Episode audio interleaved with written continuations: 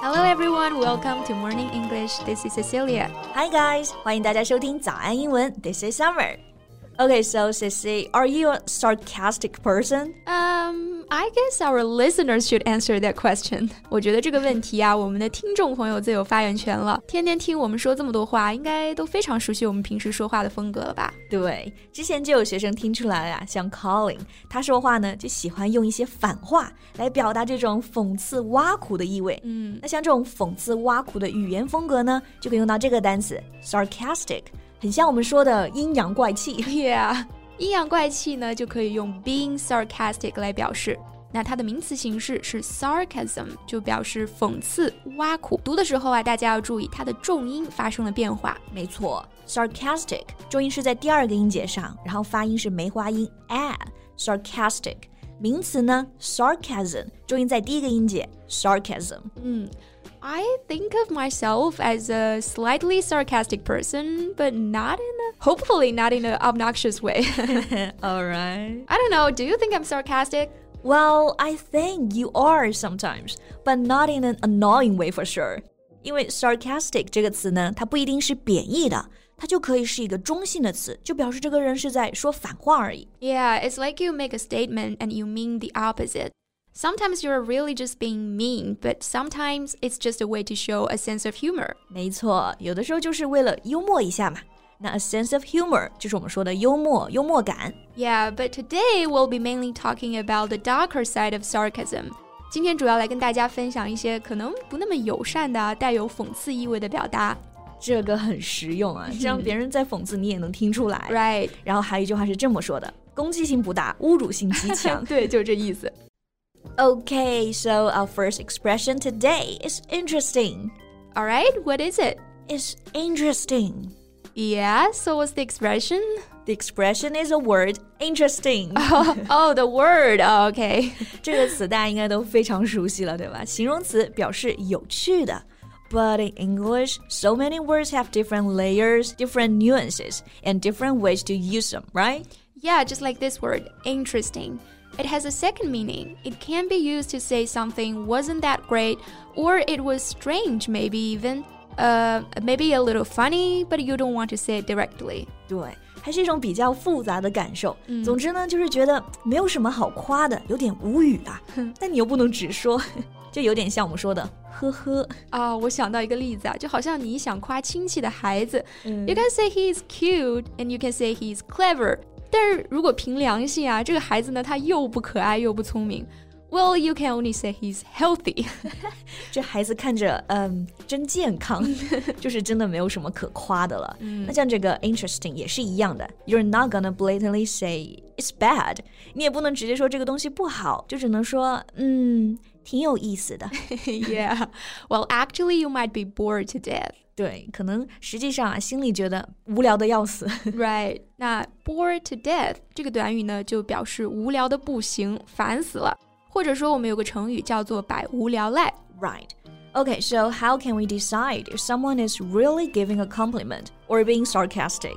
那我们怎么知道说话的人啊是真的觉得这个东西有趣，或者他是在讽刺呢？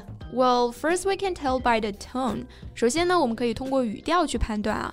当别人的语气里面有明显的停顿，或者说有转移话题的意向的时候呢，这个时候的 interesting 就有呵呵的意思了。Yeah, tone of voice，这个就是语调，is very important here. An example would be.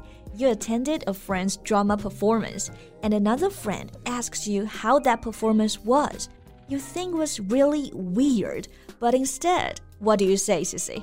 You might say, It was interesting. Yeah, right. 假设这个演出真的很有趣啊，真心实意觉得有趣，大家再来听一听啊。Sissy, how was the performance? Oh my gosh, it was interesting. 哎，大家能听出区别了吗？I think you can. Yeah, it was interesting. It was interesting. 差别还是蛮大的。Yeah，重音有点不一样，对吧？嗯，对。 Alright, so enough for the word interesting. What's the next expression? Next expression is good for you. Good for you. 这个表达我们用的也很多啊，很多时候啊，它也都是正面积极的意思，表示哎好样的，真棒。Yeah, it's used to express you are happy for someone. 也就是说，你为某人感到开心、感到高兴。那这个时候呢，你可以通过 "good for you" 去赞美对方。Right. 比如我们说谢谢刚刚通过一门考试， 你就可以对他说 You passed the exam. Good for you，意思就是你通过考试了吗？真棒。Yeah, kind of like I'm proud of you, right？就是说，哎呀，你真棒，我真为你骄傲。Yeah，不过有的时候呢，这个 good for you 也是表示讽刺，或者就是懒得搭理，然后随便敷衍一句。哎，好像又有点像我们刚刚说的呵呵了。Yeah, kind of。来举个例子啊，假设呢有个你很讨厌的人，然后他刚刚度完假回来，一直跟你不拉不拉的吹嘘。I had such a wonderful vacation in Australia. I saw kangaroos and bought a lot of luxury goods, and I even went surfing. Well, good for you. 对你如果这么说，对方肯定就会被你气到。相当于呢，他说了这么大一通，你就回了一个哦，呵呵。用在这里其实是一种比较粗鲁的语气啊，嗯、表示对对方说的话毫不在意。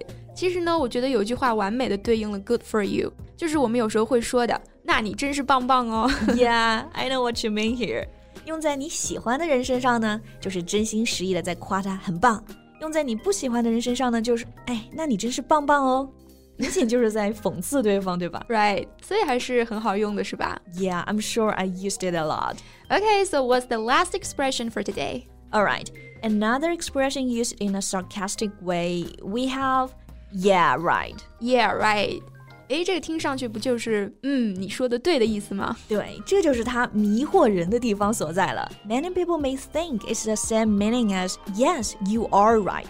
But it's actually the opposite. 嗯，还是一样啊，它也是正话反说，所以其实它是在说 you're wrong。嗯，对，其实是不相信对方的话，然后带一点讽刺的回答，有点像中文的最好是这样。嗯，或者我们也可以翻译成才怪，对不对？对。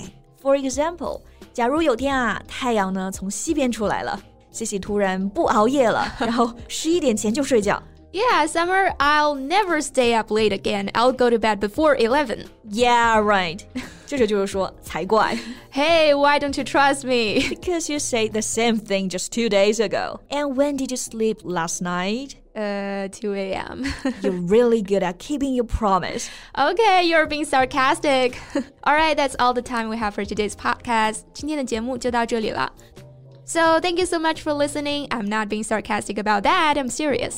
this is Summer. See you next time. Bye. This podcast is from Morning English.